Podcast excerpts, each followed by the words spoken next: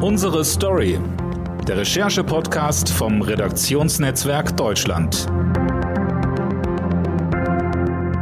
Wir schaffen das. Dieser Satz steht seit 2015 gleichbedeutend für die sogenannte Flüchtlingskrise in Deutschland und Europa. Aktuell gibt es mitten in Europa eine neue Migrationsbewegung, ausgelöst durch Putins Krieg gegen die Ukraine. In Polen sind bereits über zwei Millionen Menschen aus der Ukraine angekommen und fast 300.000 auch hier bei uns in Deutschland. Welche Parallelen gibt es und was ist anders? Darüber möchte ich jetzt mit der RND Hauptstadtkorrespondentin Alicia Mentgen und dem RND Reporter Matthias Schwarzer sprechen. Hallo ihr beiden hier in unsere Story. Hallo. Hallo. Wir hören zu Beginn in einen O-Ton von der deutschen Außenministerin Annalena Baerbock. Ich glaube, es kennt jeder von uns jemanden oder ist selber aktiv, äh, die Geflüchtete zu Hause aufgenommen haben, das Kinderzimmer freigeräumt äh, haben äh, oder die äh, die Nachbarwohnung äh, sich mit äh, Freunden zusammen äh, angemietet haben, um Geflüchtete unterzubringen. Das ist wirklich ein Ausdruck äh, von gelebter Solidarität, wie wir ihn lange äh, nicht mehr und vielleicht noch nie erlebt äh, haben. Alicia, was ist jetzt in der Wahrnehmung innerhalb der Bevölkerung, aber auch in der Politik anders im Vergleich zu 2015? Naja, zunächst muss man einmal festhalten, dass der Krieg jetzt ja mitten in Europa stattfindet. Also Kiew ist von Berlin nur zwei Flugstunden entfernt und das wissen ja auch die Menschen und das fühlt sich für sie halt auch einfach anders an als ein Krieg in Syrien, der weiter weg ist. Deswegen ist die Willkommenskultur natürlich auch sehr, sehr groß. Also wir erinnern uns ja auch an die Bilder von vor ein paar Wochen in Berlin, wo wirklich Menschenmassen standen und warteten und Menschen, die sie nicht kannten, also Ukraine-Geflüchtete, die sie wirklich noch nie kennengelernt haben, ihre Wohnungen anbieten und aufnehmen würden, obwohl es wirklich ja fremde Menschen waren. Man muss aber auch sagen, dass 2015 die Willkommenskultur auch sehr groß war. Also da gab es ja auch Bilder, zum Beispiel vom Münchner Bahnhof, wo die Menschen geklatscht haben, dass die Geflüchteten es endlich nach Deutschland geschafft haben. Nur damals war es ja so, dass die Willkommenskultur sehr schnell gekippt ist. Das hatte mehrere Gründe. Also zum einen natürlich dass die Organisation der Registrierung, aber auch die Integration wirklich nicht gut lief. Das hat der Bund, das haben die Länder da wirklich versäumt. Das hat für Unmut in der Bevölkerung gesorgt. Und man darf auch nicht vergessen, dass die AfD diese Stimmung wirklich ausgenutzt hat und einfach die Bevölkerung aufgerührt haben. Politisch ist jetzt auch anders, dass in der EU es jetzt erste Mal einen wirklich gemeinsamen Schulterschluss gab, diese Massenzustromrichtlinie zu aktivieren. Das heißt, dass Ukrainerinnen und Ukrainer ja in der EU erstmal ein Jahr bleiben dürfen. Sie müssen nicht in ein Asylverfahren, das ja mitunter wirklich Jahre dauern kann. Und sie dürfen hier sofort arbeiten. Das ist natürlich ein sehr gutes politisches Signal ähm, an die Bevölkerung in der EU, aber auch natürlich an die Geflüchteten. Matthias, du hast dir diese gelebte Solidarität direkt vor Ort äh, angeschaut. Du warst beim Dortmunder Flüchtlingshilfeverein Train of Hope. Was hast du da erlebt? Ja, ich habe mir Dortmund ganz explizit als ähm, Reportageziel, als Reportageort ausgesucht, ähm, weil Dortmund auch bei der Flüchtlingskrise 2015 eine sehr große Rolle gespielt hat. Damals war Dortmund ein sogenanntes Drehkreuz äh, für Geflüchtete in ganz Nordrhein-Westfalen. Also alle, die irgendwie nach NRW gekommen sind, sind erstmal nach Dortmund gekommen und wurden dann von dort aus äh, wurden dort erstmal versorgt und dann auf die Kommunen verteilt. Und äh, wir sprechen hier also von mehreren tausend ähm, am Tag, die damals gekommen sind. Das ist heute alles ein bisschen kleiner, aber die Hilfsbereitschaft ähm, ist genauso groß, wie sie auch damals 2015 war. Ähm, also ähm, es gibt wieder ein Erstaufnahmezentrum, das ist so ein Kulturzentrum, Haus der Jugend heißt das. Das ist ironischerweise auch ähm, blau-gelb gestrichen, aber wirklich reiner Zufall. Ähm, dort haben sich wieder ganz viele Helferinnen und Helfer versammelt, die Essen ausgeben, die Kleidung ausgeben, jetzt wo die Ukrainerinnen und Ukrainer kommen. Ähm, äh, die haben dort auch die Möglichkeit, ein, zwei Nächte zu bleiben, wenn sie noch nicht wissen, wo sie hin sollen. Und ähm, ähm, dann gibt es noch eine zweite Stelle, die ich mir angeguckt habe, und das ist eben die Geschäftsstelle des von dir gerade schon erwähnten Vereins Chain of Hope. Da passieren Dinge, die in erster Linie etwas weniger spannend sind, aber auch sehr wichtig. Und zwar gibt es dort Menschen, die den Geflüchteten helfen bei zum Beispiel beim zum Beispiel beim Ausfüllen von Dokumenten. Also wenn sie zum Amt müssen und ähm, muss man erstmal sehr viele komplizierte Dokumente ausfüllen, ähm, um dann irgendwie Geld zu bekommen und solche Sachen. Man muss sich auch anmelden. Äh, bei solchen Sachen hilft eben dieser Verein Chain of Hope, der sich auch 2015 aus dieser Flüchtlingsbewegung quasi gegründet hat. Und bei diesem Verein arbeiten heute, sieben Jahre nach der ersten Flüchtlingskrise, auch Menschen, die 2015 gekommen sind. Also ähm, ich habe dort beispielsweise mit einem jungen, jungen Mann gesprochen, äh, Tarek Al-Quadli, er ist 23 Jahre alt.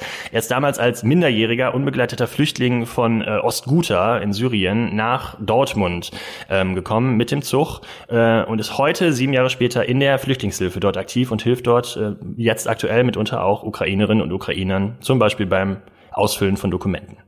Ja, es ist wirklich eine sehr besondere Geschichte. Wir wollen nochmal reinhören äh, in O-Ton, den Tarek dir gegeben hat. Ich fühle mich halt äh, verpflichtet, hier zu helfen, weil ich wurde damals geholfen. Ich hatte halt nichts. Ich bin ja gekommen mit meinen Sachen. Äh, ich hatte sogar keine Hoffnung. Ne? Also damals, als ich gekommen bin. Mal jetzt, nach, nach äh, fast sieben Jahren äh, oder sechs Jahren, äh, ja, mir fehlt nichts halt. Also ich arbeite, ich gehe zur Schule, ich mache, ich hole das Abitur nach. Mir geht's einfach super. Also ich kann mich gar nicht beklagen und das äh, wäre nicht passiert jetzt, wäre ich damals nicht geholfen. Also man muss halt etwas zurückzahlen, was man bekommen hat. Merken die Helfenden vor Ort in Dortmund auch einen Unterschied zwischen 2015 und jetzt? Also der größte Unterschied besteht natürlich darin, dass heute nicht so viele kommen, wie das damals der Fall war. Wie gesagt, damals kamen wirklich mehrere tausend Menschen pro Nacht.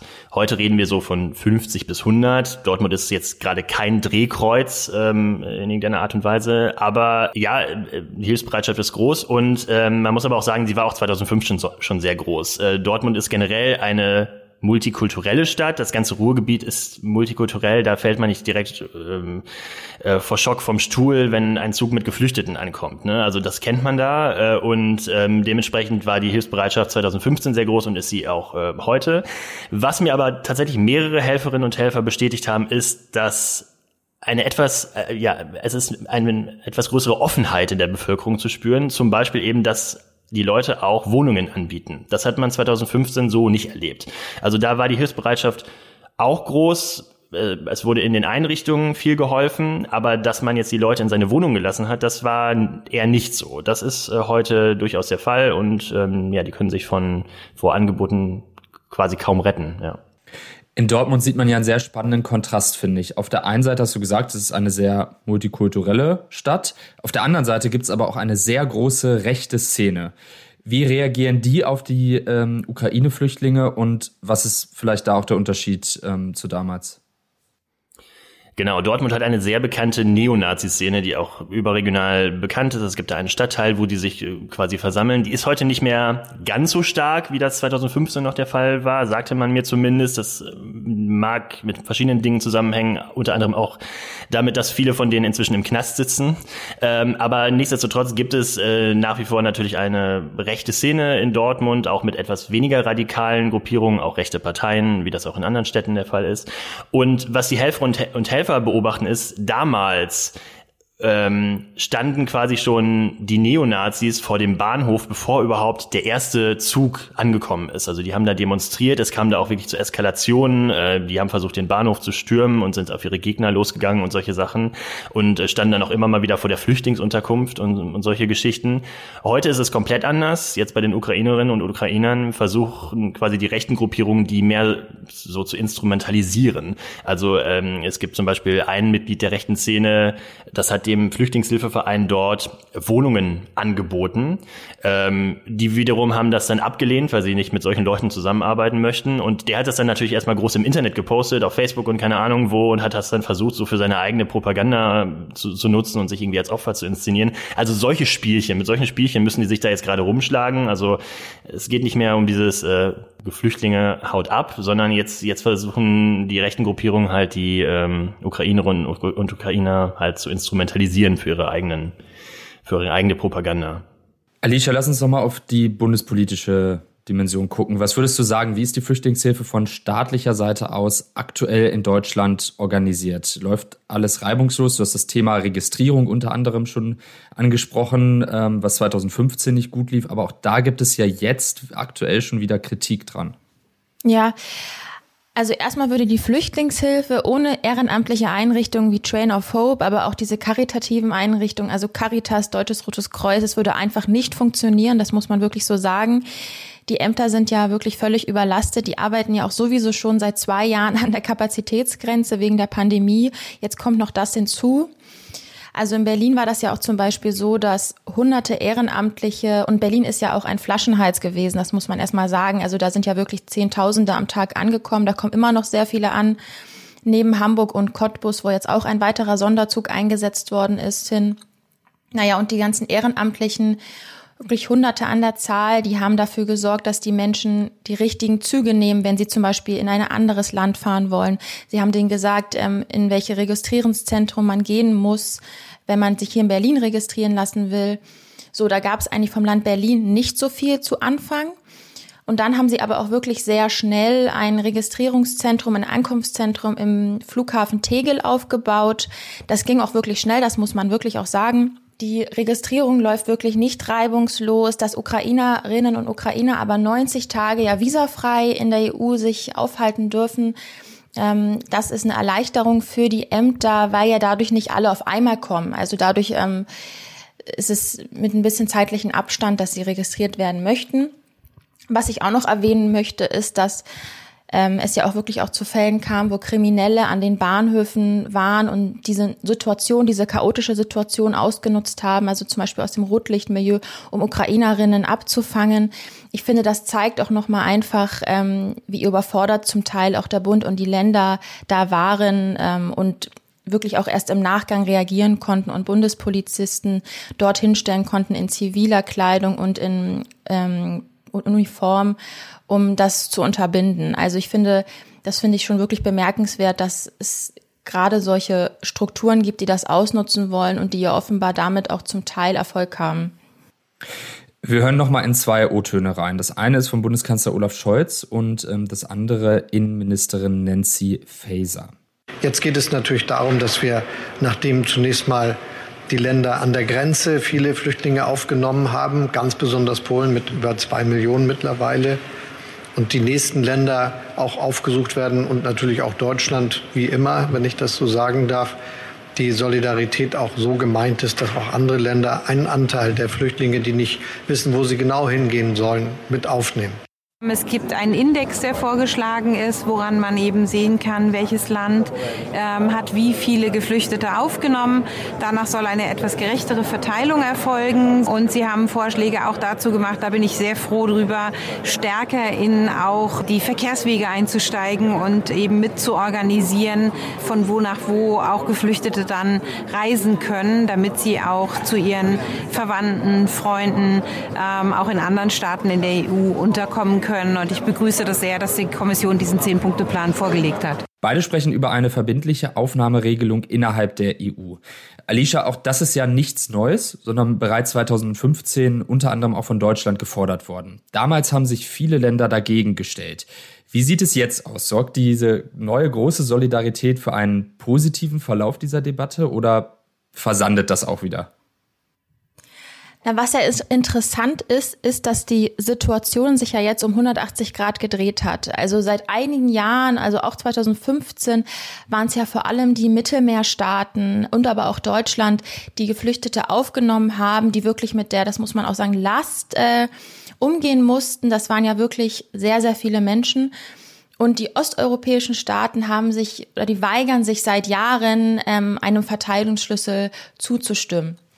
Jetzt ist es ja Polen als Nachbarstaat der Ukraine, der mehr als zwei Millionen Flüchtlinge schon aufgenommen hat. Die brauchen jetzt die massive Unterstützung und finden sich jetzt in der gleichen Situation wieder wie die Mittelmeerstaaten. Und ähm, du hast es schon angesprochen, also wir sprechen seit Jahren darüber, dass man so einen Verteilungsschlüssel braucht. Und unsere Innenministerin Nancy Faeser von der SPD ist ja auch dafür. Die hat sich auch dafür eingesetzt. Sie hat aber auch Stand jetzt immer noch keine EU-Mehrheit dafür. Also die EU-Staaten können sich immer noch nicht darauf einigen, obwohl wir jetzt schon wieder in so einer riesigen Krise sind. Ich finde, das zeigt einfach, dass diese Debatte sehr ins Leere läuft, wenn nicht mal sowas dafür sorgt, dass man einen Verteilungsschlüssel einsetzen möchte EU-weit. Ähm, die haben sich jetzt auf einen Index geeinigt, der die Belastung der Mitgliedstaaten abbilden soll und auf mehrere Milliarden Euro für die Anrainerstaaten zur finanziellen Unterstützung. Im Grunde ist das aber alles nur ein Symptom dafür, dass diese gemeinsame Asyl- und Migrationspolitik seit Jahren so ein strittiger Punkt ist. Ähm, und auch dieser Krieg kann das wohl nicht beeinflussen. Deswegen steht FESA ja auch an, eine sogenannte Koalition der Willigen einzusetzen, dass jetzt einfach die Staaten, die wirklich bereit dazu sind, sich sagen, ja, wir, wir machen jetzt einfach selber Einverteilungsschlüsse. Wir warten jetzt nicht darauf, bis die ganze EU sich darauf einigen kann. Und dazu gibt es wohl auch Gespräche, aber bisher ist noch nicht durchgesickert, ob da wirklich die Pläne schon sehr konkret sind und ob da wirklich jetzt in den nächsten Monaten, Jahren was zu eingesetzt wird. Auch das gab es ja dann 2015, 2016, als man sich nicht EU-weit einigen konnte, äh, auch schon so eine Koalition. Ähm, was sagst du, was muss jetzt von staatlicher Seite aus dringend getan werden, um den Menschen hier in Deutschland zu helfen? Was müssen so die nächsten Schritte sein? Viele sind ja bei Privatpersonen untergekommen, also bei Freunden, Familien, aber auch bei den Menschen, die einfach Unterkünfte anbieten. Aber was natürlich wichtig ist, dass die, die hier registriert werden und die hier niemanden kennen, sehr schnell Unterkünfte bekommen. Und da sollte wirklich vermieden werden, dass wieder solche Massenunterkünfte eingesetzt werden, auch einfach, weil es ja jetzt vor allem Frauen und Kinder sind, die kommen. Und wir haben ja schon eben über diese kriminellen Strukturen geredet, die das ausnutzen. Also ich finde das persönlich sehr wichtig, dass es für die Frauen und Kinder sehr sichere Umgebungen gibt, in denen sie hier leben können. Sie kommen ja auch gerade aus so einer Kriegssituation mm, und dass sie hier wirklich gut ankommen können. Und ein zweiter wichtiger Punkt sind natürlich die Integrations- und Sprachkurse. Der Bund hat ja bereits äh, versprochen, dass man jedem Geflüchteten einen solchen Integrationskurs anbieten wird. Das muss jetzt auch dringend geschehen, also aber auch flächendeckend. Ähm, und gleichzeitig darf es aber auch nicht passieren, dass vor allem die jungen ähm, Geflüchteten und die Kinder ihren Bezug zur Heimat verlieren. Also es kann ja wirklich sein, dass wir wissen nicht, wie der Krieg ausgeht, aber es kann sein, dass sie in einem Jahr wieder zurückgehen müssen in die Ukraine, weil diese Massenzustromrichtlinie nicht ein weiteres Mal verlängert wurde. Und ähm, da stelle ich mir zum Beispiel vor, dass man in den Schulen ähm, einmal natürlich die Integration vorantreibt, indem die Kinder hier ganz normal an dem Unterricht teilnimmt, wie die, wie die Kinder aus Deutschland. Aber es gibt ja bereits auch Forderungen von Schulgewerkschaften und auch von den Ländern selber, dass ukrainische Lehrkräfte, die ähm, auch nach Deutschland geflohen sind, hier auch in den Schulen arbeiten könnten und einfach auch ukrainisch auf der Muttersprache den Kindern ähm, weiter dem Lehrplan beibringen können. Und ich glaube, so würde man einerseits ähm, die Integration in Deutschland vorantreiben, aber man würde auch dafür sorgen, dass sie wirklich auch den Bezug zur Muttersprache nicht verlieren. Und ich glaube, das ist wichtig und das wäre auch ähm, für die Kinder einfach gut. Matthias, lass uns nochmal nach Dortmund schauen. Ähm, du hast von Tarek ja schon erzählt und wir haben ja vorhin schon O-Ton von ihm gehört. Was erzählt er so? Muss das nicht auch eine unfassbar belastende Situation für ihn jetzt sein? Er, er kommt selbst aus einem Kriegsgebiet, hat es dann hier nach Deutschland geschafft, hilft jetzt Selbstflüchtenden, die ja vergleichbare Szenen erleben und ihm davon erzählen. Wie geht er damit um?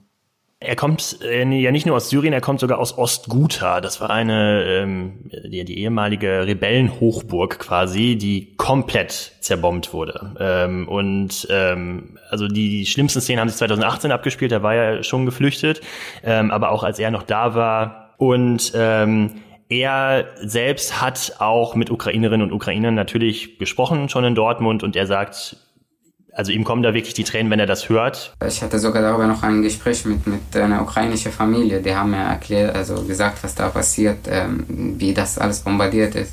Das hat mir nur an Syrien erinnert damals, weil ne, wir hatten der gleiche Feind, äh, Putin halt. Der hat Syrien bombardiert, der hat Ukraine bombardiert, also wir hatten gleicher Feind. Ähm, ja, als, äh, als sie, äh, das war letzte Woche, glaube ich, die Dame hat mir erzählt, wie das, äh, wie die Lage da ist. Da kamen mir fast die Tränen, also wie das, äh, ja, das hat mich an vor sieben Jahren erinnert, wie das aussah, wie schlimm das aussah. Du hast ja gesagt, Dortmund ist eine, eine ähm, sehr multikulturelle Stadt. Da sind 2015 schon viele Menschen angekommen. Es war ein Drehkreuz. Sind daher die Behörden vor Ort jetzt gut vorbereitet? Gehen sie gut mit den Ukraine-Flüchtlingen um oder hast du auch da wieder Anlaufschwierigkeiten gemerkt?